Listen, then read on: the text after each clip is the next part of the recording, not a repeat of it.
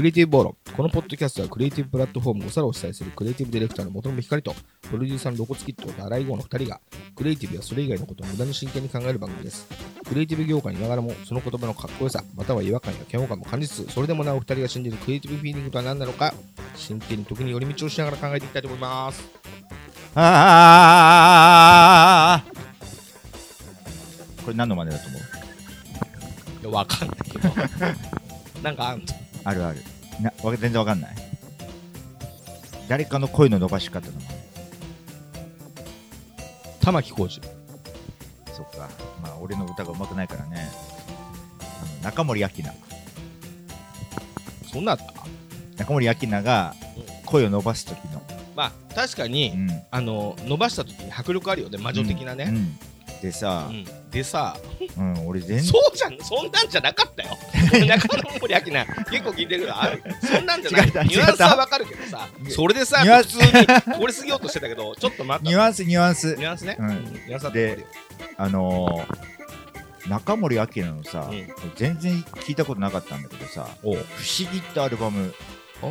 聞いたことある？えーっと、久保田誠のやつ、久保田誠やなんてやってんの？やってんだよね。もう音が遠いやつじゃない？そうそうそう。だよね、うん。あのボーカルの音が。そうそうそう。久保多分久保田誠じゃないかな。久保田誠じゃなかったの調べたけどなんか別の別の別のグループだったけど、うん。まあなんかそういう後にアニメとかも手掛けるようななんかそういうグループ違うか。グループがなんかプロデュースかサウンドプロデュースやっててうんうん。それ初めて聞いたんだけどさ、うんうん。なんか恐ろしいほど声が遠いアルバムでさうんうん。なんかサウンドに声がもう沈んで、うんうん。でそうなった時にでこ声が沈みながらもものすごいエコーがかかってるのよ。はいはい。でその時の声の出し方がいつもの中森明菜の魔女チックなところを特に抽出して歌ってるのよ、はいはいはい。結構バレバレアリックなそうそうそう。新版ですよね。そうそう。うんあんな珍版がう んあるんだと思って、うん。この前ちょっと衝撃を受けて。はいはいはい。でその歌の歌い方を真似してみた。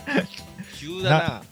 知ってたあんな珍版あるっていうのは？あのね、えーっと、そうですね、うん。あの、僕の音楽の仲間みたいなので死んじゃったけど、ウッドマンって人がいて、うん。その人が、これ聞いたことあるか？らあなるほど。やばいものがあるっつって、うん。教えてもらって聞いた。の。なんかなんかいろいろネットで調べたら、うん。中森明菜の初めてのプロデュースのアルバムなんだってあ、自己プロデュース。そう自己プロデュあー。スセルフプロデュース。で あすごいの普通にミックスしたら、うん。これじゃ不思議じゃないでしょって言われてあな ああなったらしくて。うん。でただ割と本人もすごい音楽リスナーらしくてあれ21歳の時の、えーアルバムなんだけどさ、うんうん。えっと、黒糖ツインズとか聞いてたらしいんだよね。ああ、幻想的なところは、黒糖ツインズのあフィードバのックありますね。あとなんかボーカルがそのちょっとミックスで沈んでる感じっていうかさ溶け込んでる感じ？うん。あんなチンバンあるんだなみたいに。うん。ボーカルの音がそうそうそ遠いって言い方してるけど、う、うん、ボリュームがちっちゃいんだよね。そうそうそうそう。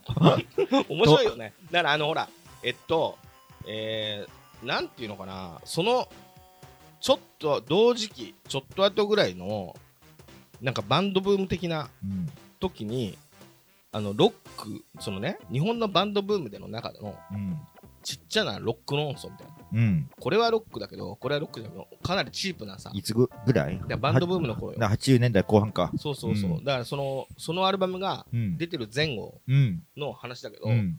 例えば、リンドバーグ的なさ、うん。あのビートパンク的なサウンドで、うん。レコード会社がちゃんとやってるやつって、あのボーカルめちゃめちゃボリューム大きいわけよ、うん。でそれをねうんこんなボリューム大きいのはロックじゃないとかうん。そういうチープなさうん。そっち側でのさ、うん。なんかそういうのがあったもうさそんなもんじゃないそんそうね。それをさあんな芸能界の人がさ、ザ芸能界の人が金かけてそうそう。もうすごくあのアバンギャルドなプロダクションで、うん。めちゃめちゃ声の遠いね、うん。ミックスしててね、うん。レベルが違うなって感じするよね。もう。もうでなんかさうん。一昔前ってさああいう珍版って聞こうと思ったらうん買う勇気がさちょっといった？あそまあ、お俺とかはたまに買ったりするけれど、うんうん普通の音楽リスナーは聞いてみようってなんないじゃん。うまあよ、よほどいや、よほどだよね。ああいうのをわざわざ買ってみようとかってだからさ、それで言ったらさ、うん。俺あの、最近あれを聞いたのよ。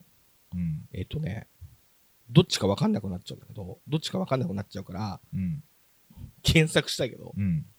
ち、千脇千秋真由美と千秋直美、どっちだよ千秋真由美でしょ。本当、ちょっと待って、うん検索していい、うん。これがさ、意外とさ、サブスクで聞けんのよ。千秋真由美うん。で、なんだろう、えーそういう、その時のう、ん。その不思議とかうんにも。通ずるさ、うん。なんかちょっと変わったプロダクションの、うん。まあ、今週でしょ？それかな。でもそれか、それだ、それそれ。うん。千脇真由美千秋真由美。そうそう、うんそうそうそう、うんうんで。その人の、その周辺のアルバムとかがサブスクで聴けんだよ。うん。この間まとめて聞いて、うん。まあ言ったら、うん。当時バンドブームだったから、うんロックバンドじゃないじゃん。うん。だから俺敬遠してたの。うん。だから聞いたらサウンドプロダクションとかかなり変で、うん。で、なんか、あの、今のにつながるような、うんあの時俺は聞かなかったけど、うん。き全然聞いてもよかったなぁ、みたいな。うん。聞きゃよかったみたいな。あーあ、まああるよね。うん。よかった、そうか、それも。だから、うん。あの、いこれ聞いてる特になんか音楽めちゃくちゃ好きじゃないみたいな、めちめちゃめちゃ好きっていうわけじゃない人でも、今だったら簡単に聞けるじゃん。うん、サブスクとかで、ね。サブスクとかでうんうんうんだからね、ぜひ聞いてもらいたいな。世の中にはこんなおかしなことって起こり得るんだっていうね。例として。なるほどね。うん。なんか、そんなん最近よく聞いてるわ。あのー前送ったけどなんか聞いて、聞いてもらえなかったけどさ。なんだっけ？あの聞かなかったっけ？なんかゴ、ゴスペルなんだけど、はいはいもう恐ろしいプロダクションと、うんうん。完全になんか合ってない音程うんうん。を本本気で歌い上げつつ、うんミックスもなんかエコーとかすごいかかってておかしなことになっているゴスペル。みたいなのがあったりとかさ、うんうんうんあ、サイケデリックのボスそうそう、ねもうもうサイケっていうかもうホラーだな、あれはもう。。ホラ あー。なん、か、そういうのは、うん。僕なんかも昔、たまに面白がって買ってたけど、うん。今はもう、そういうのがどんどん聞けるからさ。そうだね。僕は、僕結構聞いてる方だけどう、ん、そうだよね。それでもさう、ん、当時聞くの、これは聞かないっていうふうにさ、うん、あの、切り捨ててったものがあるじゃん。うその、例えばそのうんバンドブームの頃の話に戻るけど、うん、バンドブームの頃、ホコ天バンドとうか、ん、ホコ天出てるみたいなのは、うん。なんかちょっとチャラいんじゃないかと思って、うん、聞かなかったの。うん。でもさ、振り返ると、そんなバンドがあったなって。そうね。で、それが、うん、あの、サブスクではないけど、うん、昔のソロシートとか CD がう、ん、YouTube に上がってたりするじゃん。うん、だからまあ、ね。バンド名は知ってるけど、聞いたことないから、聞いてみるかみたいうな。ん、で、あのね、CD を当時、うん。1000円で売るっていうことで、うん、話題になったイカ天、あ、違う、ホコ天バンドの、うん、エビっていうパンクバンドがいたの。うん、そのもう全く興味ない、俺は。うん、一切興味ない。うん。だけど、エビっていたな、うん。CD1000 円だったな、うん、あれどんなんだったんだろうってうん。検索したら、そのシートとかいっぱい YouTube 上がってて、うん、聞いてみたらさ、うん、なんだっけな、これ間違ってるかもしれないけど、うん、なんか住所、はなんか住所言ってあ、、うん、くそそこにいるクソババうん、ア、ファックオフっていう、うん、野方三丁目、うん、例えば、うん。間違えてるかもしれないけど、うん。野方三丁目クソババアファックオフみたいな曲があって、うん、野方三丁目クソババファックオフって連、こう、連呼するだけの曲なんだけど、うん。異常にかっこよくて、涙出るぐらい笑っちゃって、うん、あ、聞いときゃよかったなと思って。うん、まああるよでね。今聞いたらもう涙流しながら笑えるけど、当時どうだったかわかんないけど、うわ、欲しいと思って。うんで、今探すとちょっとそのそのシートとかなくてさ、うん。意外と高かったりするのかないや、わかんない。うん わかんないけどう、んそういうのあるよね。だから、あの、まあまあ、サブスク、そうだね。サブスクは楽しいわ、俺は。こういうのも聞けるし。そうだね。すげえ聞けるよね。うん。すんげえ聞ける。さっき言ってたそのゴスペルの人はね、ベロニカって言うんだけどさ、うんもう名前が普通すぎて検索してもなかなか出てこないのよ。まあそうだね。ベロニカって言うんだけど、今年に入ってもう3枚アルバム出てるから、お前ちょっと異常なんだよね。いろんなものが。なるほどね。ぜ全部同じ感じなんだけどさ。うんうん。っていうようで、なんか俺ってそういう音楽をちょっと面白がって、うん。まあ、なんとなくアルバム1枚ぐらいちょっとかけてみたりとかうん。はするんだけど、うん。露骨さんって、あ、このアルバムはやばいわと思ったら、そういう、もう、珍版としか言いようがないうん。ものを繰り返し聞いたりはするの？珍珍版うん。珍版としか言いようがないものってあるじゃない？うーん、だけど、あの、珍、珍版だねの評価で終わるもんだったらう、ん。別に聞かないけどうん、珍版で好きなものってあるじゃん。どういうやつ？どういうやつ？そうそう。俺、珍版って、だあの、元々さん、どっから珍版としてるのかわかんないけどう、ん。例えば、プライマスってバンドあるじゃん。あれは珍版でもなんでもないじゃん。でも、プライマスのアンバンドアンサンブルってさ、うん。珍しいアンサンブルじゃん。うん。それを、チンって風にしたらチンだけど、そのうんゴスペルのやつも、俺聞いてないけど、うん。それはなんか変なアンサンブルだけど、うん。よ、良いんでしょ？いや良くないの？良い、良いとは俺は思えないな。それは難しいね。うん。うん良いと思ったら聞けるけど、もちろん。うん例えばさ、うんなんだっけ、あの、レジデンツ。はい。レジデンツとかは繰り返し聞けるタイプ、ロコさんは。聞けるっていうか、レジテンツはあの時衝撃を受けたから、うん。繰り返し聞いてたよね、やっぱ。いやーなるほど。でも、レジテンツはう、ん。珍版ではないっていう感じ。そう。ね。珍版ってのはう、ん。これは面白くて変わってて、うんいいものではないけどみたいなニュアンスあるじゃん。そうだね。で言うと、レジテンツはいいものだから、なるほど。っていう。だから、うーん。だから好きな、好きになったものは繰り返し聞くけどう、ん。珍、でもまあ、コンセプトがおかしいけど、音楽的にはもう、なんだって言えないような、例えば、うん。金版とこれは言えるのかどうかわかんないけど、ルーリードのメタルマシンミュージックとかはうん。繰り返し聴けるタイプ。俺興味ない。興味ないようんね。だ聞いたけど、うん。あれがいいとか悪いとかじゃなくて、うん僕と関係ない音楽って感じです。なるほど、なるほど。うん。ベルベットアンダーグラウンドもそうう。ん わかんなかっベルベットアンダーグラウンド自体が、た。わかんなかった。まあ、ベルベットアンダーグラウンドは珍版ではないけどさ、決して。うん。まあまあ、関係ない音楽っていう人もいるよね、んきっとね。わかんなかったうん。あの、ちょっと僕は子供すぎて全然わかんなかった。だなんだろうね。うーん。珍版でしょ？例えば、えー桂さん氏のお勉強大特訓っていう、うん。なんかアルバムみたいなのがあって、うん。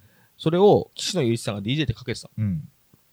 それを、後で、まあ、そのレコードを弟が買って、うん。それはなんか珍版だけど、うん。何回も聞きたくて何回も聞いたかな。えなんかでも、結局いいものだけえど、うんやっぱ明らかに珍版だし、珍版でもよかったらそうね。聞くけど、だからモンド、だから珍版って言うと、モンドミュージック的なものじゃないのうん。要は、えーっと、モンドミュージック的なものってのは何かっていうと、まあ、一口で言えないけどう、ん。なんだろうな、作品本来ノイドとは違うところで面白がることができるもの、うん。なんか、なんかの BGM で発売されたけど、うん。意外とそれいいね。音楽的に聴いていいねとか、なんかの都合でなんかの曲で生まれたけど、うんディスコ的にかっこいいとか、うん。そういうものの中で、うん。超いいものがあったら繰り返し聴いちゃうけど、うん。レジデンスとかプライマスは、うんその時々のさ、なんかアーティストのうん。単なる表現だから、そうだね。まあ、レジデンツはちょっと珍版っていうと、ちょっと違うね。うん、なんか、ねなんか、え。だからあのほら、コメコメクラブと、キットクレイオールのコラボアルバムかなんかあるんだけど、ええマジ？うん。それは、はあ。珍版とは言えるけど、珍版だけど、うん。割と聞いてた。なるほどうねん。でも、あれはなんか、まあ、日本にいるから分かりにくいけど、うん。なんか、海外リスナー的な目で見たら、うん。結構珍版でそうだろう。ね。あと、チューブのうん。うん。ファーストとかって、世界のガレージサーフバンドマニアが聞いたら、結構驚くような曲入ってる。あ、そうなんだ。そうそう。ただ、そういうところに絶対届かないじゃん。うん。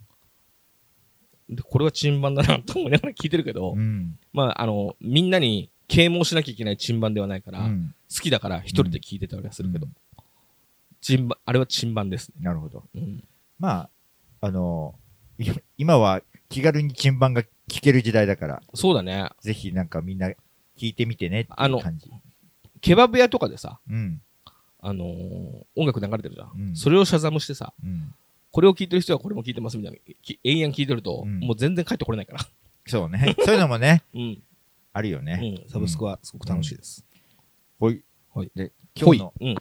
今日の話題か。話題。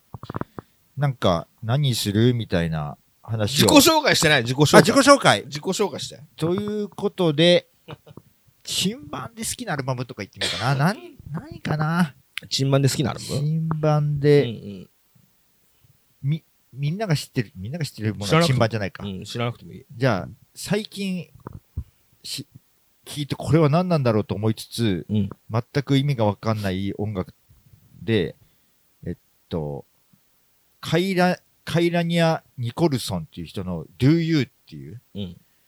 これは本当に珍版だと思うんだけど、うん正体不明すぎて、なんだろうなと思い続けているクリエイティブディレクターの元信光です。軽くどんな音楽か説明してよ。ジジャンルは何なの？ジャンルはバリアリックな感じがちょっとありつつ、うん。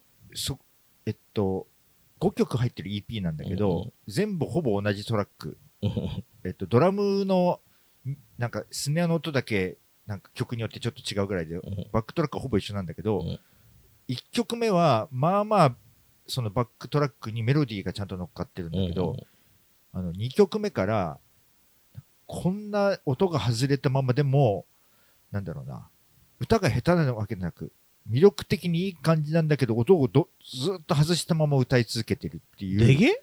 レゲエじゃないね。ちょっと聞かせてもらっていい？で、音が外れて、あの、曲名もさ、もうなん、なんだろう、多分人を食っててさ、え2曲目が I am a man って曲だったからさ、結構聴いちゃってんの、これ。わかりました。わかった？ラップですね。これ。ラップ？ラップですね。ラップっていう捉え方か。これはラップですよ。あの、ヒップホップの人だ。あ、そヒップホップの人が節をつけてラップしてる状態ですね。う。うーん。だから歌を歌ってるわけじゃないから。なるほどね、うん。だからトラック一緒なんですよ。そういう考え方か。これはラップですね。今、ラップの人たちってう、ん。結構、あの、歌メロ的に歌うじゃないですか。ラップしながら歌うんだけど、うんそれを、あの、あの、キーなしで歌ってる感じ。っていうことだよでね。ラップですね。なるほど。はい。歌メロな、歌メロラップの歌メロが、うん。カオスっていうかノーウェーブ的な、うんノーウェーそうブ的な、そうだね。ノーウェーブ的な歌メロラップですね。あ、それは最近好きなんだ。なんかうん、言語化されるとう、ん。すべて腑に落ちるけど、うんそれでもなんか収まりきらない。収まりきんない、いや収まりきんない。何かはあるよ、俺の中にこれは。うんいや、もちろん、もちろん。収まりきんない。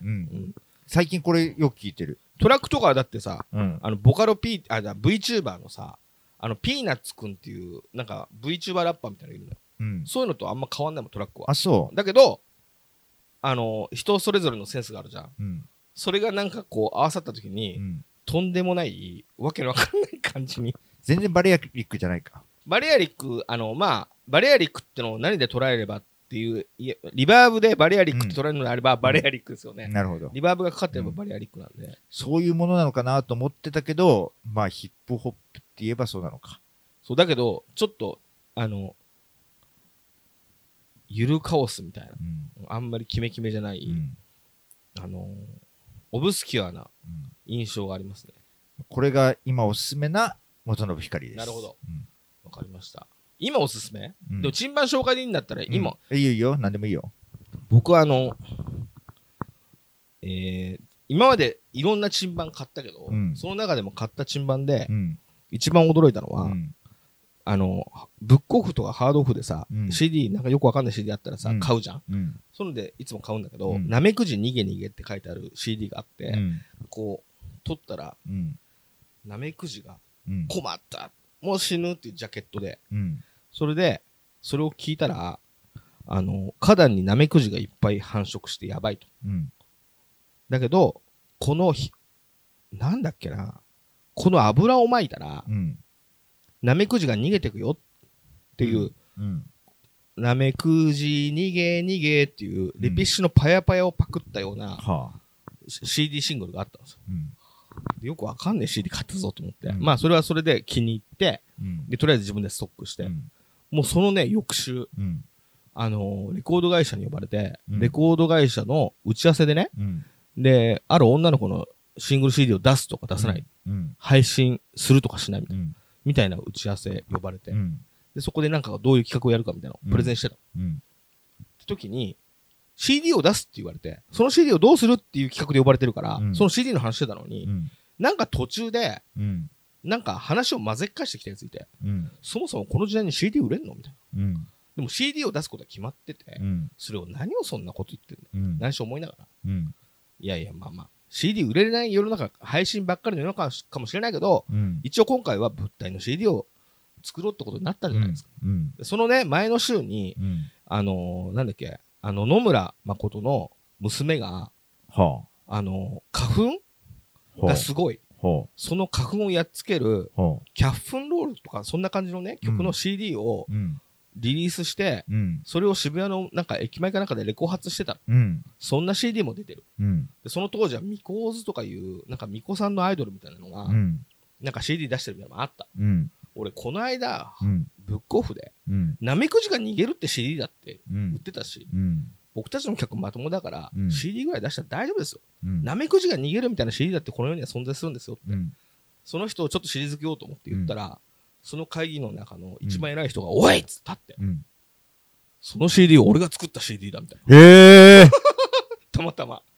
な、露骨そんなの買ったのかどこで買ったんだっつって。へえい。やいやいや、先週買ったんですよ。つってうん。でそれは、なんとか油脂っていう、その人の同級生の、はあのーなんか油屋の息子が、あ。はその油だけ売る仕事したんだけど、あ。はあ。はあ。あの、その油でうん。害虫も逃げるから、うん。ナメクジを逃がすためのに利用するみたいな新商品のために、うん。なんかこうテーマソング作れないかって相談されて、うん。友達の流れで、うん。あの、オリジナル CD 作ってあげて作っうん。た CD だったんで、そうなんだ。とっていうのを言われて、うんえーってびっくりした。そのナメクジ逃げ逃げが、うん。まあ僕が今まで買ったチンバンで、なるほど。一番嬉しかったチンバンだったサブスクにはないか。サブスクにはない。サブスクにはないです。うんでも YouTube に上がってる。うん。あの最近バージョンアップして、そのナメクジ逃げ逃げあ逃げ逃げのあ、そういうことか。新しいバージョうんン、。ぜひ聞いてみてください。はい。の露骨です。今日は、今日は、あのー何の話するって言って、うんまあ、今朝方、僕が単純にうん、人の痛い話とか聞くのうん、とかが、ちょい好きだなと思って。うん、あのーなんだろう。あのーみんな痛い、痛い話って実は結構好きなんじゃないっていう。あのさ、うんそれ聞いて思ったんだけど、うん結構みんな忘れてるんだけどさ、うん。俺が小学校6年とか中学生の頃に、うん。鳥美紀って漫画が、うん。愛の逆上がりって知ってる？知らない。あのー、なんだろう、雑誌ぐらいのサイズ、あ要は、アキラみたいな単行本あるじゃん。は漫画のあるね大きい。うん。A、A4 っていうのはあれ？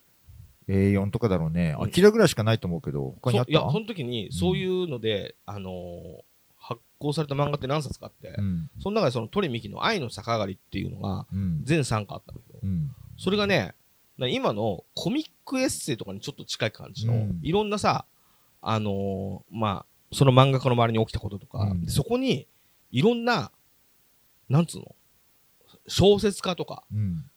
イラストレーターとかが、そのうん漫画の中に出てくるうん。の。あの、鳥美紀周辺の。うん。で、その人たちがなんかこう、ワイワイ話すみたいな中のシリーズの一つにう、ん。痛い話ってシリーズがあってさ。はあ。で、みんなから聞いたうん痛い話を、うん。そこで、あの、漫画になって登場する。この人がこんなこと言って、あんなこと言ってたっつってのが、うんシリーズで何度か出てて、最後の方には、うん。あの、なんだろう、読者からこんな痛い話があったって言ったのをうん。聞きながら、いたたたたっていううん。のがあったのよ。うんで、それが結構俺好きだ、好きだったんだけど、あのそういう話をさ、うん。し覚えてる人があんまいなくて。まあ、有名なのよ、その漫画。かなり。うん。知らなかった？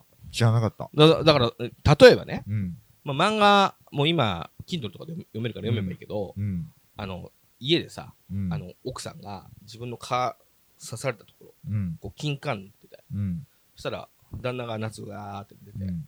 こうやって見たら、うん。なんか、あの、パンツの端っこから、うん。チンコがさ、うん。出てたから、うん。金柑を手にあって、金柑手に持って、うんチンコをガシャガシャガシャってやったら、うんお、ギャーって言った話とか、そういう聞いてて、うんこっちが痛くなるような話とかはね、なんか、いっぱい載ってて、すごく面白かった。うん。そうそれをなんか思い出して、うん。だそういう話かなと思って今まあそういう話だね。日。うん、で、俺そんな、ない？なくはないよ。うん。なくはないけどそ、そんな特殊な話じゃなくていいんだよ。うんうん。タンスの、に、小指ぶつけたみたいなあ、ま話。さにまさに。そういうことでしょ、うん。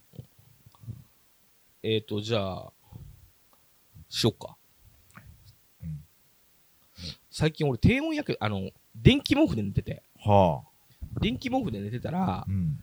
ちゃんとズボンとか履きゃいいんだけど、うんパンツのまま寝ちゃって電気毛布の上で寝たりとかしてたら、うん。低温やけどになっちゃってさ、うんそこが水ぶくれになって、うん。で、あのー、なんつうのかな。結構大きいクレーターみたいなさ、うん。あの、水ぶくれ、水ぶくれが破けて、うんで、そこが大きいクレーターみたいな傷口になっちゃう。うん。で、そこが、なんか皮張ってきてうん、かさぶたになるじゃん。うん。だけど、それがさ、かさぶたがさ、うん。ちょっと強すぎんだよ。強すぎる？要はね、うん。面積が広くて、うんそのかさぶたの。うん。えー、5、6センチかな、うん。?5、6センチの楕円形のかさぶた。うんで、広いから、うん。こう汁がいっぱい出るじゃん。うん。で、皮になって、うんかさぶたとして、やるぞって感じで、うん。すごく厚いかさぶたになるうん。の。だけど、これがさ、なんていうのかな、すり傷とかだと、うん。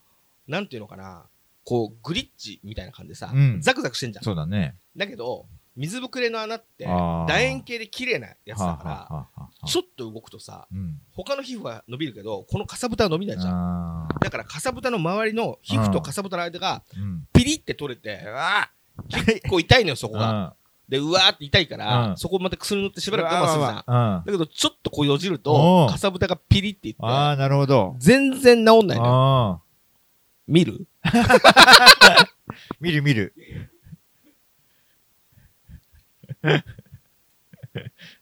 ズボンまで脱いで。下にタイツ入ってるのか。いや、痛そううん。あいや、これさ、うんこれ2個目なの。あ。で1個目がやっと治っうん。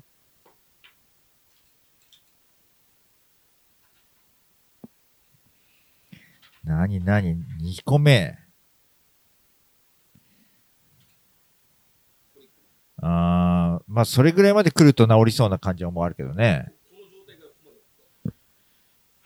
この状態からやっとここまで来て、でこっちがね、全然治んなくて、うんで、これ風呂入るとさ、境目がやっぱり切れちゃうし。やだやだ。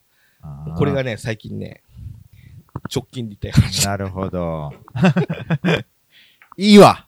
いい話だわ。うん。まさにそういうの聞きたかったわ。え、じゃあ、のもともさんなんか。じゃあ、俺が記憶に残ってて本当に痛かったなっていうのは、うん。えっと、中学校の頃かなうん。あのーうち、なんかタンスの中になんか布団とか入れてたのかな で、タンスがさ、下まで床まであるやつじゃなくて、高さ60センチ、70センチぐらいのところが一番下になっている扉なのよ、そのタンスが。へえ。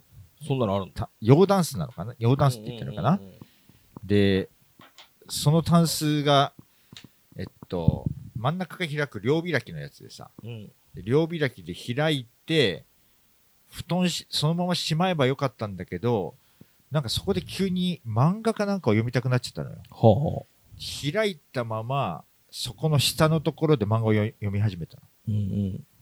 で、その、まあ、開いてる扉うんがまた角が尖っているね、扉なんだよ。うんうん。でその下でしばらく漫画読んで、うん。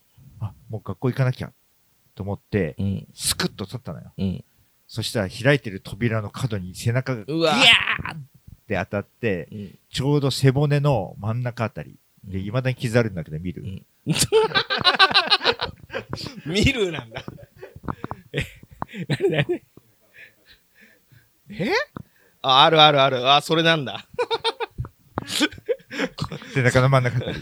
その時の傷そうそうそう。これがさ、あガンってなって、一瞬何が起こったのか分かんなくなっうんて、うん。で、もうしばらくうずくまってう、んこれってなんだ、なんだと思ってこうやって振り向いたら、うん。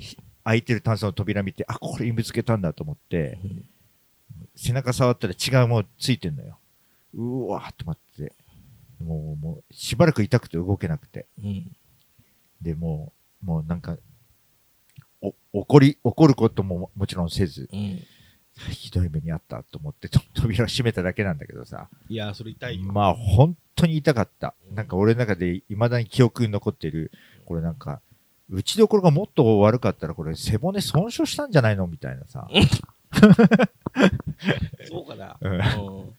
マジでこの背骨の骨のところにゴーンって当たって、その角がね、うん。いやーななんかそれ以来、うん本当にうん。なんかそういう、なんか開いてないかなとか、こう立ち上がるときとかさ、うんその気をつけるようになったわ、癖のようにも。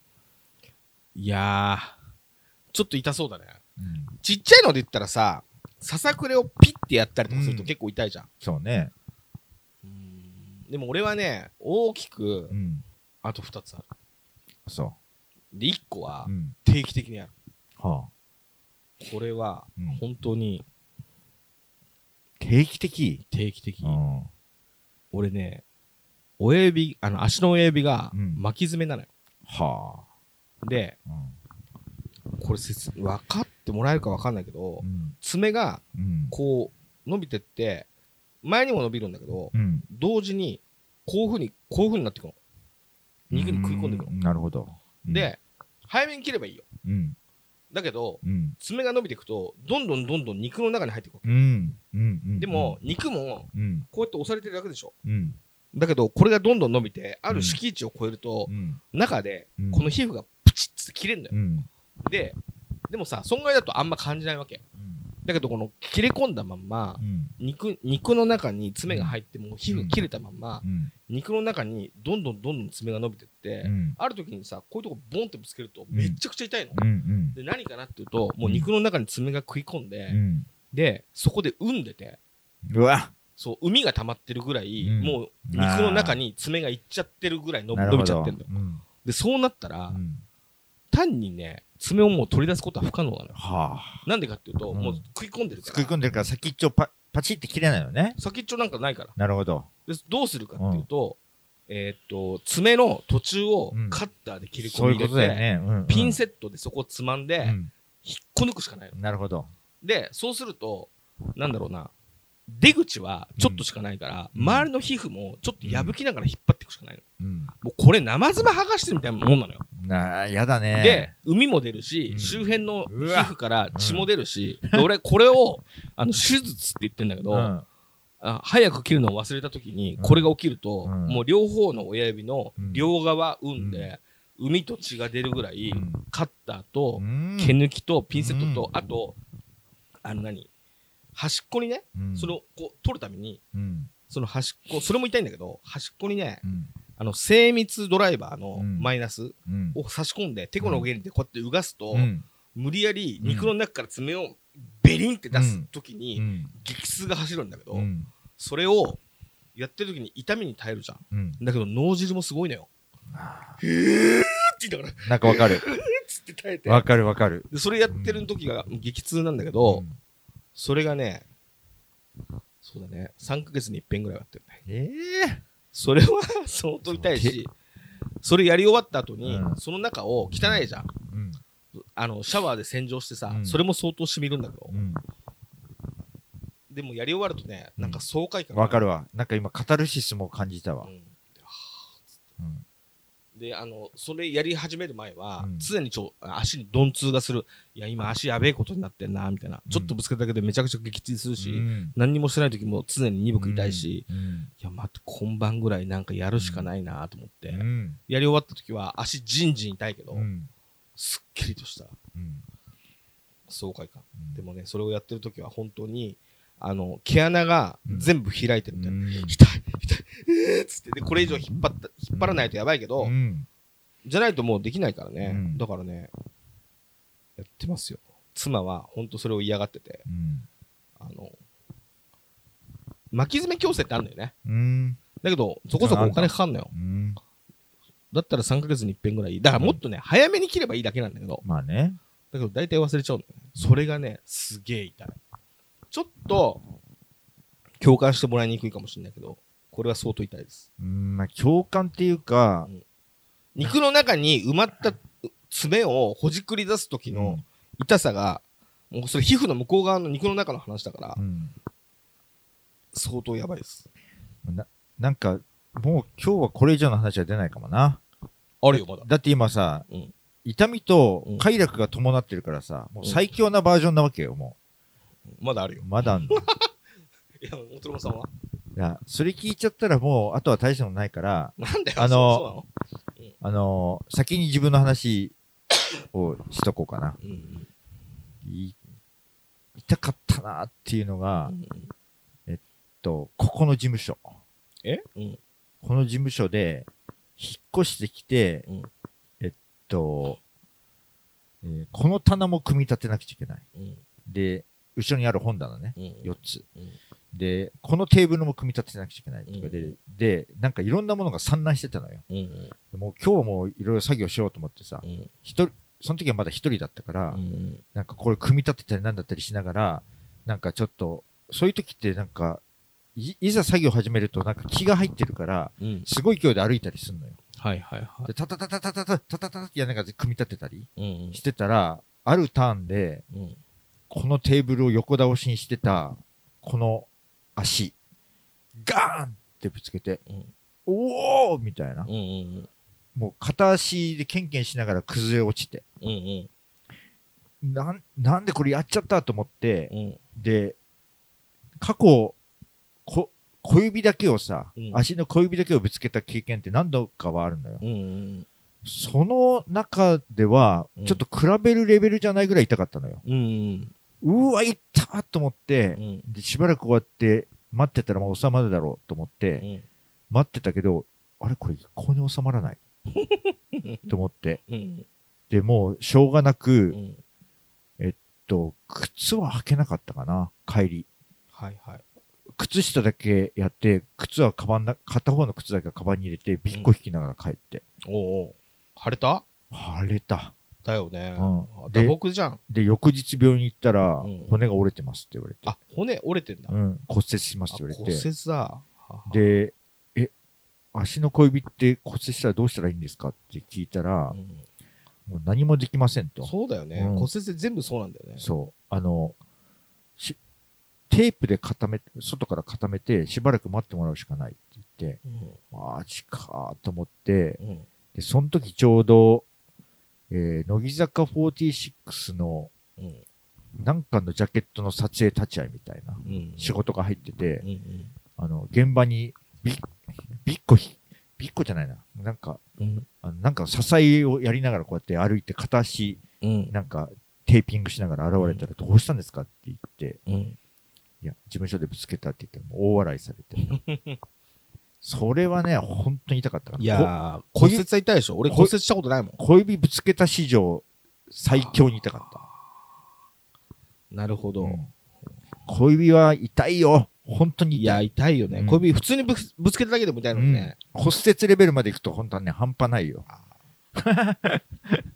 あ のなんだろう前にさあの俺ギャル服屋で働いてたじゃないですかうん。あのギャラクシーってうん。それ一緒に働いてたディレクターのさうん。まああの岸ひろみさんうん。あの怒ると殴ってくんのうん あのガチでうん。それであの怒って殴ってきすぎてうん。自分の骨骨折してたことあったの俺の。骨俺の顔をうん。殴りながら自分の骨が骨折するなるほど。痛そうだった女性、女性の手だったら、露骨さんの顔よりは弱そうな気がするわ。うん、そうね。だから角度とかそういうのね、うん骨折されてまして、うん。あの、熱い女なんでね、うん。やりたそうってよ。俺より痛かったんじゃないかそうだよね。な。骨折してんだ。うん骨折されたら俺骨折したことないもん。骨折したことない。ない。だから怖い。うーん。だあのー、そうね、なんかあの、骨折したことないけど、うん。膝の靭帯切ったことあって、うん。で今でもね、膝ね、なんかね、俺多分膝ちょっと、その膝の靭帯切った時に、うん。ここの半月板の中のうんなんかが、ちょっとおかしくなってるっぽくて、うんちょっと人体がパキッパキってずれる時があるのよ。うん。うん。だから、ちゃんと治ってないんだろうなって思ってんだけど、うんそれもぼちぼち痛かったよ。あの、何で人体切ったの？それがさう、ん。なんか、ガビンさんに誘われてさ、は電気大学かなんかあ。の、い伊藤ガビンさんね。伊藤ガビンさん、ん。電気大学のなんかビルみたいな建物がうん。全部取り壊しになるから、うん。取り壊しになる前にここでめちゃくちゃやろうみたいなガビンさんがさ、うん。なんかやってたことない？なんか変なアートのさなんか。あとのなんかそのやってた？そう。で、うん。各部屋でいろんな、あのーブースでさ、うん。なんか表現したりとかさ、うん。展示とかもやるみたいなので、うん。あのギャラクシー枠みたいなので、一部屋なんかやんないって言われて、うんそこでまあ展示かなんかしたのよ。うん。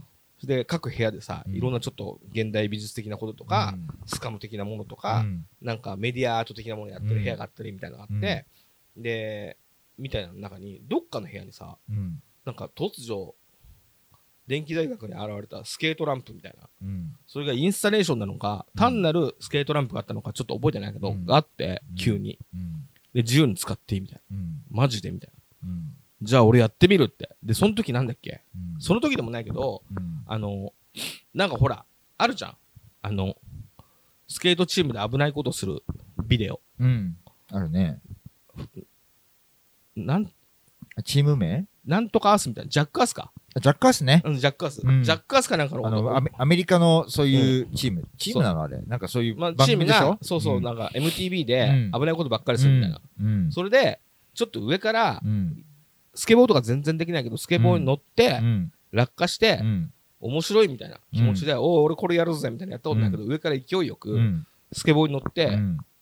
こう、滑り降りたのよ。うん。でもそんなのちょっとこけたりさ、うん。そういうので終わりかなと思ったの。うんそしたらその時俺がうん MC ハマーみたいなうん。サルエルパンツを履いててさ、足がうまく開かなかった。落下した時にう、ん。なんか足が全然開かなくて、うん。バキーみたいな音して降りてさ、あれ？みたいな。うん。そしたらなんか膝がさ、ブランブランになってて、はあ。で、あれ？と思って。うん。で、その日はなんとかさ、左足を軸にさ、歩いてたんだけど、ずーっと痛くて、うん。で、これなんか痛いから、うん。杖をつかなきゃいけないかもしれないっつって、うん。痛いんだけど、と思ったら、うん。100均にサポーターを買いに行ったら、うん。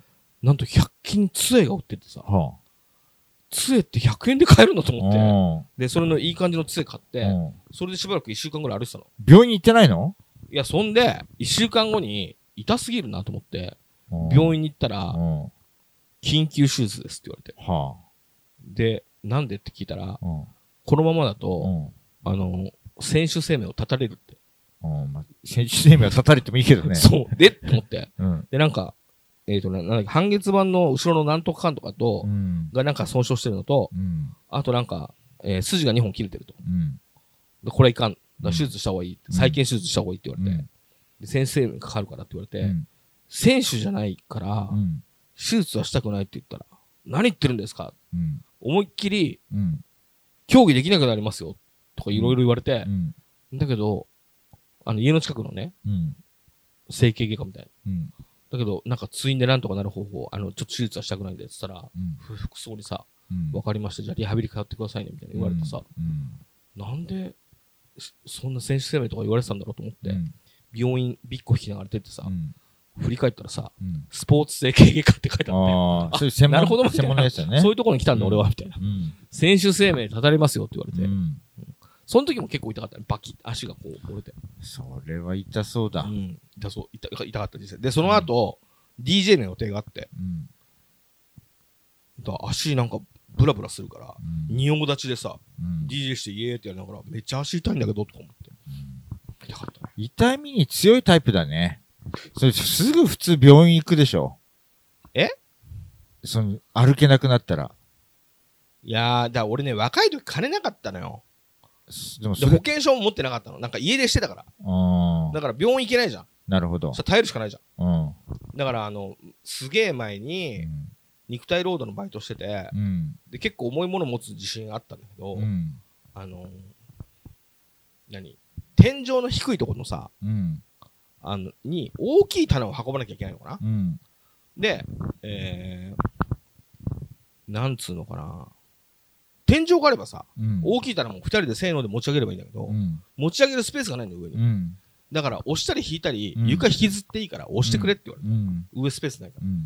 で床は後で、うんあの、綺麗に仕上げるから、うん床をとにかく引きずってくれ。うん。そうか、そうか、うんつって。で、よいしょみたいな感じで、ゴーって手で押したりさ、うん。こう引っ張ったりとかしてた。したら、なんかちょっとうん出っ張ってるところがあって、勢いよくうわーって引っ張ったらそこで、うんそれが引っかかったの、ガツンと。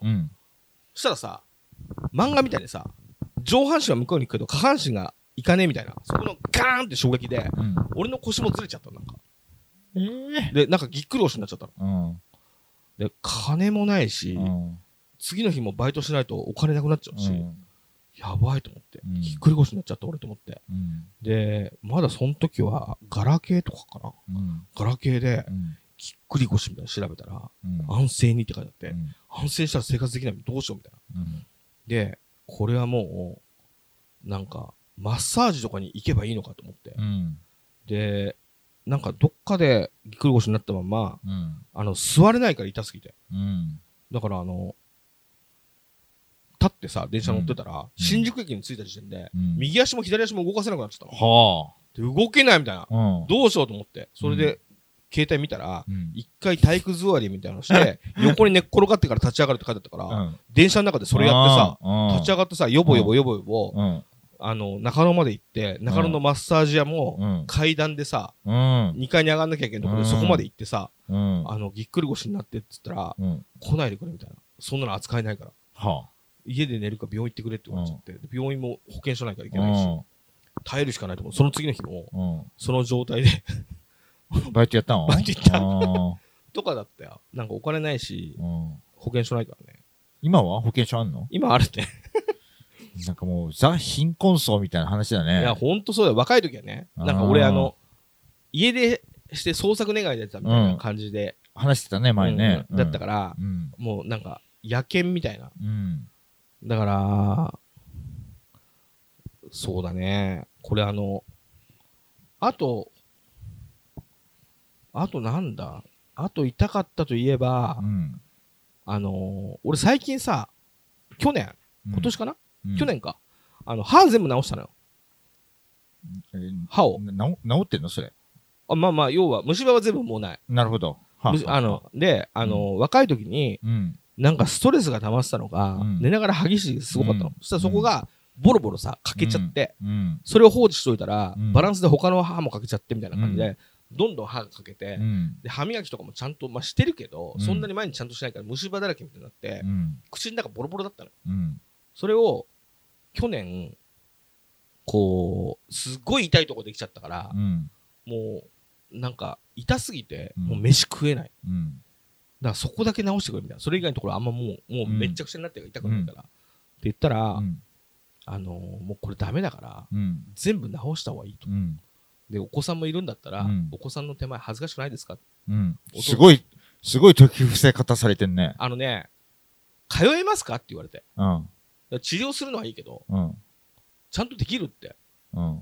だここだけ直せって言われても無理だから、うんその隣接するとこもやんなきゃいけないけど、そこを手つけても、うん。ちゃんと最後まで来れないんだったら、うん。やっても意味ないですよ。うん。こんだけの状態で放置されしてるけど、うん。やれますか？って言われて、うん。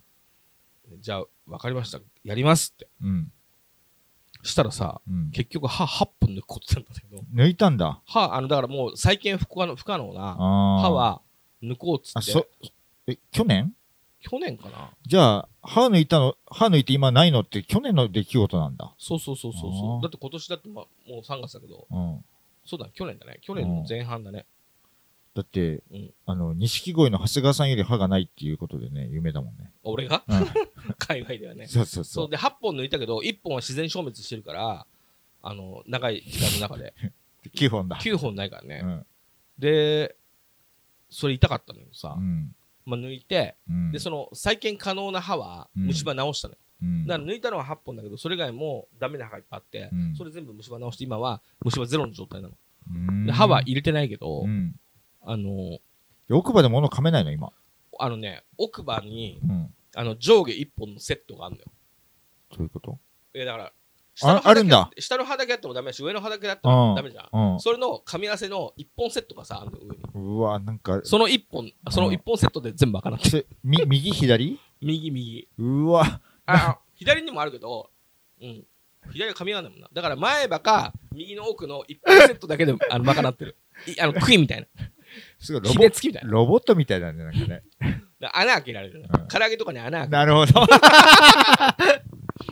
あの、長谷川さんはそれもないから、そうだね。あの、しゃぶって丸飲みするああ、ってそうだね。そうだよねう。だそれ、だけだけど、それは痛かったけど、うん。それは最近の話じゃん。うん。保険証もあるし。うん。歯抜いたけどう、ん。麻酔効いてて痛くなかったよ。そっかそっか。だけど、その8本の歯がさう、ん。ダメになっていく過程がうんあるわけじゃん、若い時。そりゃ痛かった。ええ歯の奥歯にだんだん欠けてって、そこは穴が開いて、神経があるじゃん。そこにさ、うん。水飲んだだけで染みるのよ。うん。で、だんだんそこがさ、朽ちてくじゃん。うん。それで、若い時牛丼ばっか食ってたんだけど、うん。牛丼食べるとさ、うん。その穴にさ、ご飯粒が入るのよ。で、それを、あの、最初はね、うんあの、お茶もらって、うん。お茶と水。うん。そのお茶と水を混ぜて、うん。ぬるま湯にしたら、うん。人肌と同じだから、うん。それで優しく、くちゅくちゅとかやるとさ、その痛くなくさ、うん。洗えるけど、うん。昼のすごい時間とかだとさ、そんなのお願いできないじゃん。うん。したら冷たい水をさ、口の中にちょっと、ちょっと入れて、うん。口の中の温度でちょっと温めたら、うん。ぐちゅぐちゅぐちゅってやったら、うん。結構痛いんだけど、うん。へーっつって我慢して、っうん。ていうのをやってたんだけど、うんだんだんそれも慣れてきて、うん。もうほんとガンガンの冷水でも、うん。口ゆすいで、うーっうんてやってたら、うん。ある時、うん。ズボーンっつって、は神経抜けたの。ああ。でも全然、もう、いくら冷水でも平気になっちゃって。っあ。はていうのを、5本ぐらいやった俺。痛えってのから、あもう何も感じなくなったみたいな。はあ。だから、その痛いみたいな時期は、うんあんまりにも首の緊張、痛すぎて首の緊張がすごくて、うんその後頭痛がガンガンにするんだけど、うんあれが一番痛かったよね。うん俺の痛い話は。あの、は虫歯に入った牛丼のご飯粒を冷水で、気合で洗うっていう。これが俺の一番、今 まなんかもう野生の話だね。野生とか、なんか虫歯になった縄文人とかそういう話だよね、もうね。で。うん、なんだろうね。うんまあでも、過酷過酷な人生を若い頃送ってたねって話ぐらいにもなっちゃうな、それだと。すごいね。でも、病院とか結構すぐ行くタイプでしょ？えーっと、結婚してからかな。まあそうだよね。うん若い頃は行行かなかったけど、うん今は、なんか、あのー行かない人間はアホだ、野蛮人みたいなさ、うん。よ世の中になってきたし、奥さんも多分そういうふうに思うからさ、行くようになったって感じかな。世の中がそうだった？昔も多分そうだったんじゃん。俺たちが行かなかっただけで。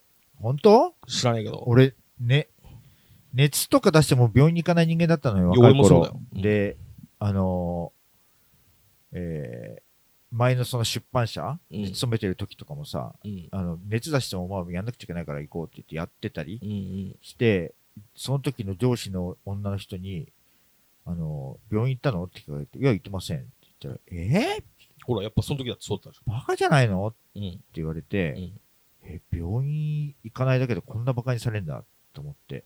うん。で、そうだよ。その通りだよ。ね、熱ぐらい、まあ、なん、本当に、うん。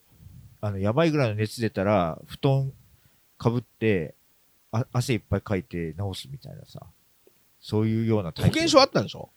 保険証あったよ、もちろん。俺はなかったからそれやってたけど、うんある人たちはみんな病院行ってて、そうなのか病院行きなってみんなに言われて、うん保険証ねえしな、みたいな。うんって思ってたけどね、よくね。だから、うんあの、ずーっと病院行かない人間だったから、うんもう病院行くと効く効く。いや、そうね。若い頃薬飲んでないから。そういう問題じゃないよ。若い時も多分行ってても、ずっと行ってても効くよ。あ、そうなの？そんなんじゃないから。わ若い頃薬入れてないからもう今効くんだな、みたいなさ。そ。んなんじゃない。いつ行っても効くから。こんな薬ってて効くの？みたいな、未だにびっくりしてる。うん。そうだね。俺も、なんか、今の妻と、付き合い始めて病院行けばって言われて行くようになって、うん。3、4年前かなんかに、うん。インフルエンザになって、うん。その年のインフルエンザめちゃめちゃ重かったみたいな。うん。で、俺これ絶対インフルエンザだわと思って、うん。やばいと思ってさ、うんで、日曜日だったから救急で受け付けてくれるところにう、ん。自転車乗ってフラフラで行ったの。うん。で、インフルエンザだと思ってたら、うん。あの、バカにされてさ、うん。絶対違うと。ほ今年のインフルエンザはもう立てない。だ君は違うってうん。絶対そうだと思うんですっつって、じゃあ分かったから、うん。風邪薬くださいっつって。だけどこう検査したらさ、うんインフルエンザだったの？ほほらねってうん倒れそうになりながらほらね私は俺みたいな。頑張ってきただけだから、うん。なんかさ車乗っけてもらって俺免許持ってないから、うん。妻に車乗っけてもらってきたら、映っちゃうかなと思って、うん。頑張って自転車で来たら、うん。そんな自転車乗ってこれないよ。とか散々バカにされてな結構頭きたんだけど、うん。結構まあ丈夫な方かも、うそうだね。あのそうだね。だ保険証なかったからうん。なんとかしようって気持ちでうんままあ歯が一番やんあの虫歯な進行した時歯が一番痛かったかうな。ん今まで、今まで一番痛かったのは、そう、痛かった話は、それって感じだ。はそうだね。あの、牛丼屋で、うん。虫歯の穴に入ったご飯粒をかき出すためうに、ん。あの、冷水で口をゆすぐのが、あの、脳にも一番ビンビンきたしう、ん。うわーっつって。うんうんなんか、うわーなんだろうね、あの、えっと、痛い話でも、快、快楽を少しかすってるような痛みは聞いてて楽しいね。楽しい、いうん。やさ、ロロコスさんの話はやや快楽少しかすってるよね。あの、だい、じゃあ痛すぎて脳汁出すしかないのよ。うんで、も、でも、それこそ金もないからだけど、うんあのー、えっとね、俺ね、これも結構納得いかないんだけど、うん。俺子供の頃から胃が痛いんですよ。胃が痛い？うん、子供の頃から。もうね、小学校の4、5年ぐらいから胃が痛くてう。ん。で、えー、中学の時には十二指腸潰瘍やってるの。うん。で、そういう慢性胃炎みたいうん。なのをずっとやってて、それで、その、金ない時もうん、よく胃が痛くなってたの。うん。で、あのー、なんていうのかな。だから、僕は洗い子って言うんだけどう、ん。あの、付き合った女の子だったり、うん親とかに、うん。ゴーくんって、うん。ゴーくんは繊細なところあるからねって、うん。それ胃が痛く、痛くなったりね、してるから。うん。でもさ、俺としてはさ、うんそんな気持ちないのよ。うん。何かに対して繊細な気持ちになってすぐストレス受けて、うん胃が痛くなってる気持ちなんかないわけ。うん。そんなことないって。うん。だけどみんなそうやってもう無意識で、うん。そうやってストレス受けて、うん。胃かいよとかなってんだから、うんあなたってほんと繊細ねみたいな。うん。ずーっと言われてた俺。うん。でもずーっと納得いってなかったの。うん。俺繊細じゃないけど、みたいな。うん。またまた、もう心ではいつも傷ついてるんでしょみたいな。うん。傷ついてない。うん。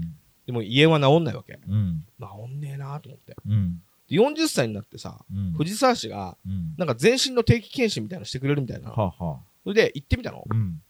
したらさ、うん胃にピロリ菌がいたのよ。はで、井戸水とか昔飲んでると、あ。うん。そのピロリ菌が体に入ることがあって、ピロリ、リ菌がいる人ってのは、それの影響で常に胃が、い慢性炎になりがちみたいな。うん。でそのピロリ菌を殺菌したの。うん。全然胃が痛くないんですよ。いつから？ピロリ菌を殺菌してから。いつから？何？歳ぐらい？40歳、40歳。そんな遅かったんだ。そう、ずっと胃が痛かったの。で、俺はずっと繊細だって言われてたの。うん。繊細じゃないから。うん。全然傷ついてないうし、ん。そんなストレスが、ただそれはピロリ菌のせいだったけど、っうん。て感じで、俺ずっと胃が痛かったの。うん。で、胃が痛いなと。ピロリ菌ってことは分かってなかったから、うん。なんかこれ分かったけど、ストレスなのかなみたいな。なんか嫌なことがあると、うん。胃液が出てうん、胃が痛くなってんのかな。っうん。てことで、うん独身の時はう、ん。胃が痛くなってきたら、うん。あの、オナニーしてた。うんそうすると、快楽物質出るじゃん。そうすると、ふわーっと胃の痛みが消えるような気がして。うん。でもう多分そういう条件付けもされてるから、胃が痛くなってきた。あじゃあちょっとオナニーしよう。オナニーしてっていうので、要は、あの、病院行く金もないから、うん。民間療法みたいな感じで、で、なんとかしてたよ。本当に繊細でうん傷ついて胃が痛くなるうんような時はそんなことやる気も起きないけどね。だから俺はそうじゃなかったのよ。うん。分かってるよ。うん俺はそうじゃなかっうんた。うんだからまあ、快楽で、痛痛みがちょっと快楽で、こう。気合？い何気合いって？い。や、だから、あのー痛い時も、うん口を冷水で薄結びあーの薄く時も、うん。うわーみたいなうん。気合で、はーって。で、なんとかこう、持ちこたえるっていう。気合なのかな？まあ気合もあるだろうけど、うん。い、い、痛みを、うん痛すぎるよ。うん気持ちよくない、全然。うん痛いっていうのが、うんまあ、こういう痛さだよなって、客観的にうんなんかそう味わってんじゃないの、味わってるよ。うん味わってるけど、うん決して気持ちよくないよ。うん、気合で。どっち、どっちかといえば、え、M 的な人なんじゃないの？M じゃないと思うよ。あそう俺はだって結構短期だからね。あ、そうか。まあ短期だけどね。うん短期と、短期は M じゃないのかな？わかんないけど。わかんないけど、うんそんなに、うんあのそっか。うん耐えれる、あの、耐えれる、俺は余裕みたいなうん。感じで、こんぐらい俺は頑張れるぞみたいな感じで、やってるうちに痛すぎて笑うみたいな。なるほど。痛すぎるっていう。うん。だからあと、あとってこともないけど、そうだよな。そうだね。痛すぎて笑うしかなかったよな。だちょっと、あの、本当の気持ちいいみたいなので言うと、うん。本当の快楽みたいなので言うと、これはもう痛い話でもなんでもないけど、あの、アトピーでさ、あの、肌が荒れたりとかするじゃん。なんか、ジンマシンとか。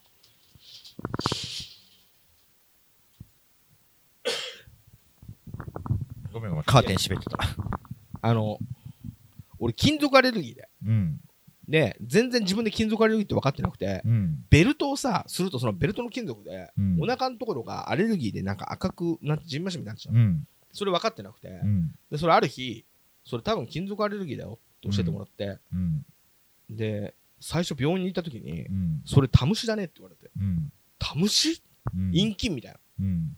ショックじゃん。うん。で、そのタムシの薬塗っても全然治んないのよ。うん。全然治んねえんだけど、かゆいし、うん。夜寝てる時にかき壊しちゃってう、ん血まみれになるし、うん。やだなと思ってたんだけど、うんある人に、うん。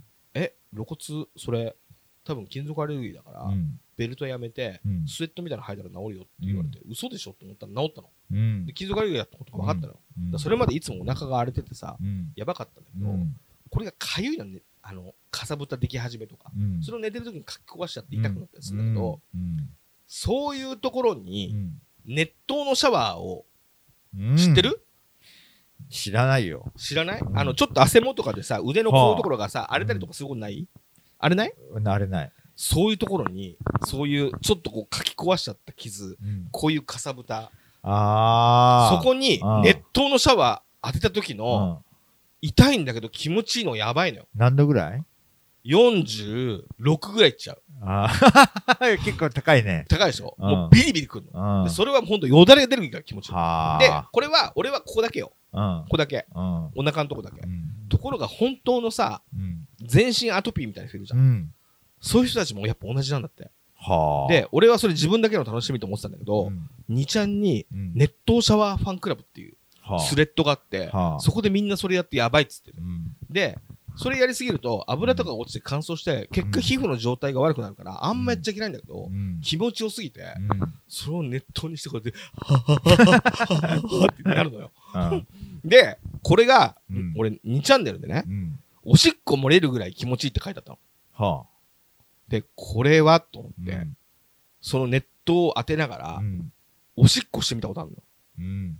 そしたらもう、気持ちいいし、背徳感半端ないし、うん。今俺完全にやばいことするぞって。は なるほど。あれは、うん。痛さはちょっとう、ん。快楽ものすごいよ。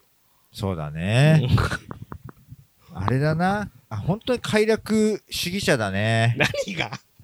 俺、そういう話しようって言ってたんじゃないの？まあそうだけど、うんまあいや、全然、そ、うんそれを責めてるわけじゃないよ。快楽主義者？あの、そんな風に言われるらお俺が見込んだ男だって感じがするわ。そうなの？あの、なんか痛い話、うん。いいもの持ってそうだなと思ったから、この話を向けたんだけど、想像以上の逸材だったわ。気持ちいい話になっちゃったね。でもさ、うん。あの、気持ちいい話、うんスレスレなんだろうなと思ってる痛いっていうのは。そうだね。なんか俺の痛いのはなんかね、気持ちよさがあんま内包されないな。自分で話しても。ただ痛かった。まあでも、ただ痛いのもあるよ。うん。ただ、うん、そうだね。だからなんかさうん。えっと、肌荒れ、うんうん。ちょっと切れたうんうん。系は、なんかちょっと、うんおーあの、ね快楽うん。お伴うけど、うんその時は俺痛かったけど、うん。今思い返しても快楽性みたいのはないし、うん。あの、っていうので、が一個あって、うん。あれは、小学校低学年の時かな、うんあのーえっと、駐車場？はいはい。駐車場のところが、この扉でこうやって、あの、開け閉めするところだったんだけど、その、扉怖い、扉怖い。その扉が鉄の扉で、うん幅あれ2メートルぐらいあったんじゃない？車がで出るための扉だからさ。で、えーそれがちょっと、ほぼ閉まってたのよ。でも、ちょっと開いてたの。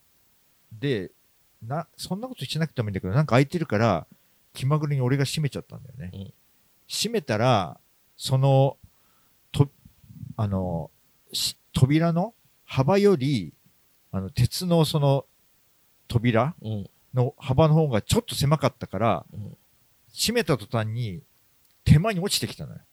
何が？その鉄の扉が。手前に落ちてきた？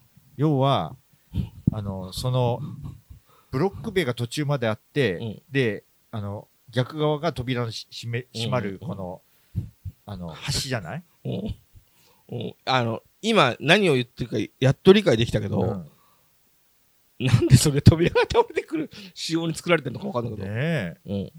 うん。でも多分、なんかミスだったんだろうけど、うん俺が小学校の低学年の頃ってそういうのものを放放置しとくんだろうね。で、何？で、多分、ちあのそこの駐車場借りてる人には完全に閉めたら、落ちて、手前に倒れてきちゃうんで閉めないでくださいね、みたいな感じで運用してたと思うんだよね。めめちゃくちゃだ。え、それで、それで何？倒れてきたの？倒れてきたのよ。うん。で、なんか挟まって、もうそこから記憶は曖昧なんだけど、なんか挟まって。うん、挟まってうん、息も絶え絶えなんとか抜けて、で、確実に右足を挟まったからうんう、ん未だに右膝がちょっと痛いのよ。えー。ではあそれは、うん今思い返しても、うんただ痛くて怖かったってだけで、うん快楽は何もないわ。そういうことね。そう。うん。あれはう、んあの、い痛く、痛い話で思い返して楽しいとかじゃなく、うん本当に、あの、一歩間違えたら死んだかもなって思うような話だな。痛いのにさ、うん。痛いけどう、ん。ちょっと我慢するときあるのよ。その時にう、ん。快楽物質が出るんがだよね、。ちょっとだけね、うん。100じゃない、あの、10割じゃなくて、うん0.5ぐらいそういう我慢して先に進まなきゃいけないから、うんって言いながら、うん前進むときに、ちょっとうんあるだけで。だから、ライトな快楽としては、うん。なんか、かさぶたあるところに絆創膏を貼っといたのを、ある時剥がさなくちゃいけないみたいな、うんうんいうので、親とかにさ、もうさ、剥がしなよって言われて、あのー、やだよ、剥がしたら痛いよって言って、で、しばらくまたやって、お風呂とかに入って、いよいよなんか中のところがぐじゅぐじゅになってるっぽいのを、うちの父親とかが、うん。うんあのー、痛いかななんて言って、ちょっと触ったと思ったら、息ちゃっってさ、と、取った時の、あの痛みは、ちょっと快楽があるかもね。じゃあ、ちょっと最後に、うん。俺じゃないけうど、ん、人のめちゃくちゃ痛い話で終わっていい？いいよ。忘れてたけどさ、うん。あのー前にこの話したことあるかもしれないけど、うん。僕の子供が生まれた日うに、ん。妻の弟くんがバイクで事故っちゃったの。うん。で、原付きでうん。接触しそうになって避けて、ううんわーってこけて、うんで、アスファルトに膝と顔がうん。ゴリゴリゴリゴリゴリってすりおろされちゃった。うん。で、骨が、膝の骨が見えるようになっちゃった。うん。で、顔もちょっと吸って。うん。で、まあ顔はへ平気なのに、うん。膝がもう骨が見えるぐらいすりおろしちゃって、うん。で、運ばれて。うん。で、えー、身寄りがね、妻も弟君ももう親戚一同死んでて身寄りがなくて、うん。で、もう僕が急行して病院に、うん。大丈夫かっつって、うん。そしたらもう右足ボロボロ。うん。で、まあまあ、でも命に別状はない。うん。よかった。うんと思ったら、うん。翌日退院しろってわけよ。うん。えっつったら、うん。要はなんかまあ確かに右足は怪我しちゃったけど、うん。なんか治療するっていうよりは薬を塗ってうん。耐えるしかないから、うん。ベッドもったいないからうん。ちょっと入れないんで、うん。家で治療してくださいってわうん。けただもう家でさ、うん。歩けるような状態じゃないわけ。トイレだったらやし、うん。右足も骨まで見える、膝が見えてる。うん。まあしょうがない。うん。歩けないから、うん。で、妻は、あのー赤ちゃん産んだばっかりで。うん起動してないから、うん。僕は仕事行って帰ってきたら、うん。まああのー妻のね、うん。ご飯を3食分作って、うん。で、弟くんの家にチャリンコで行って、うん。その翌日の3食分の弟くんのご飯を届けて、うん。みたいな生活をうん。2、3ヶ月してたの。うん。で、俺も仕事もしてそれもやってたからほとんど寝てないみたいな感じで、うん。あの結構頑張ってたんだけど、うん。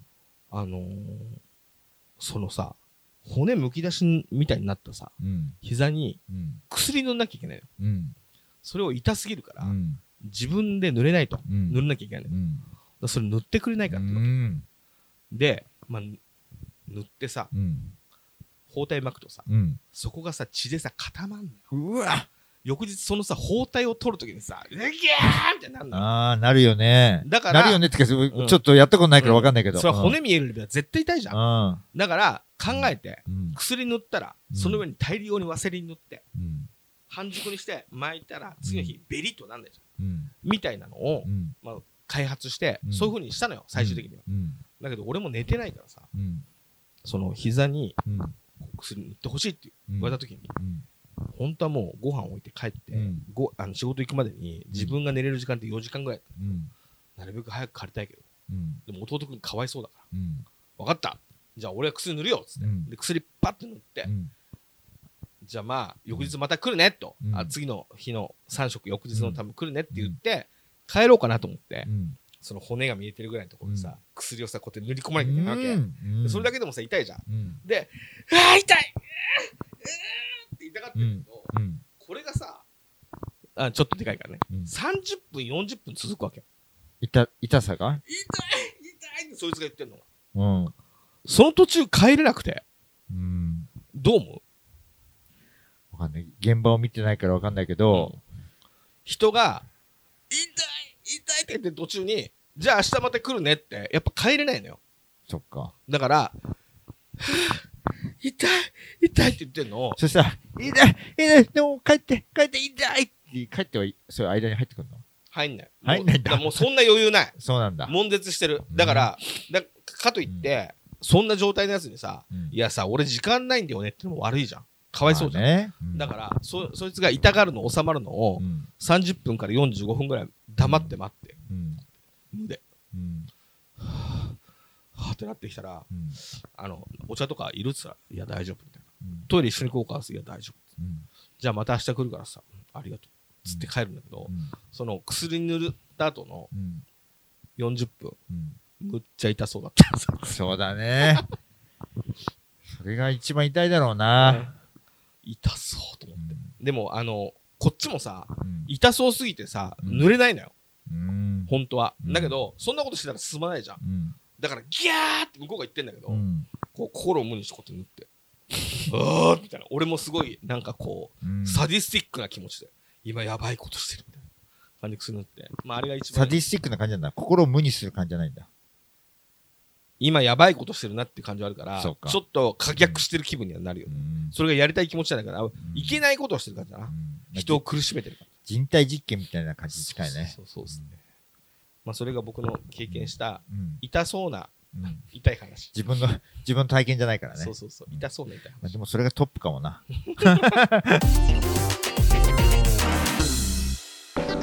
マッドアバカム様への貢ぎ物。このコーナーはマッドアバカム様にまあいろいろな作品本だったり映画だったり自分がおすすめと思うのを、えー紹介して貢ぐコーナーです。どうしよう？どっちからやる？今日はロコスさんから。はいな。じゃあ僕から。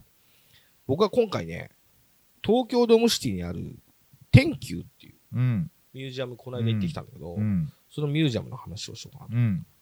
で、これは宇宙ミュージアムで、うん。まあ、宇宙についてのいろいろな実験の報告とか、うん。まあ、あの、こんな小惑星からいろいろ持って帰ってきたよとか、宇宙にはこんなものがあるんだよっていうミュージアムなんだけど、うん。それがもうね、3月いっぱい、今月いっぱいで終わっちゃうのよ。うん。10年ぐらい続いたっけ？8年半、うん。8年半。うんで、えー入るとプロジェクションマッピングで、うん。こう変わった映像を見た後に、うん。